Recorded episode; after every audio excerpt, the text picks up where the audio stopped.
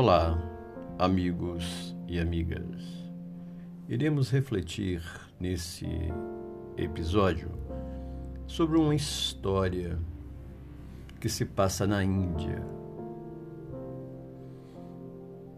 E ela traz para nós o seguinte: que um dia um pensador indiano fez a seguinte pergunta aos seus discípulos: Por que que as pessoas gritam quando estão aborrecidas? Responderam eles: Gritamos porque perdemos a calma, disse um deles.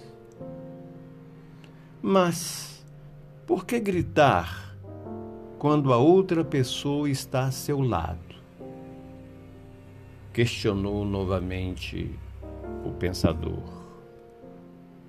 Bem, gritamos porque desejamos que a outra pessoa nos ouça, retrucou o outro discípulo. O mestre voltou a perguntar: Então, não é possível falar-lhe em voz baixa? Outras respostas surgiram, mas nenhuma convenceu o pensador. E ele esclareceu: Vocês sabem por que se grita como a pessoa quando se está aborrecido? O fato é que, quando duas pessoas estão aborrecidas, seus corações se afastam muito. Para cobrir uma distância, precisam gritar para se escutarem. Quanto mais aborrecidas estiverem, mais fortes terão que gritar para ouvir um ao outro, através da grande distância. Por outro lado, o que sucede quando duas pessoas estão enamoradas? Elas não gritam, falam suavemente. E por quê? Porque seus corações estão muito perto.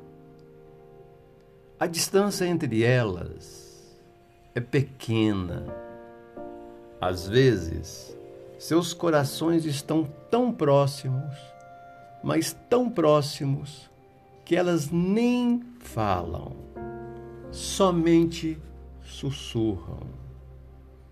E quando o amor é mais intenso, não necessitam sequer sussurrar, apenas se olham e basta. Seus corações se entendem. É isso que acontece quando duas pessoas que se amam estão próximas. Por fim, o pensador conclui: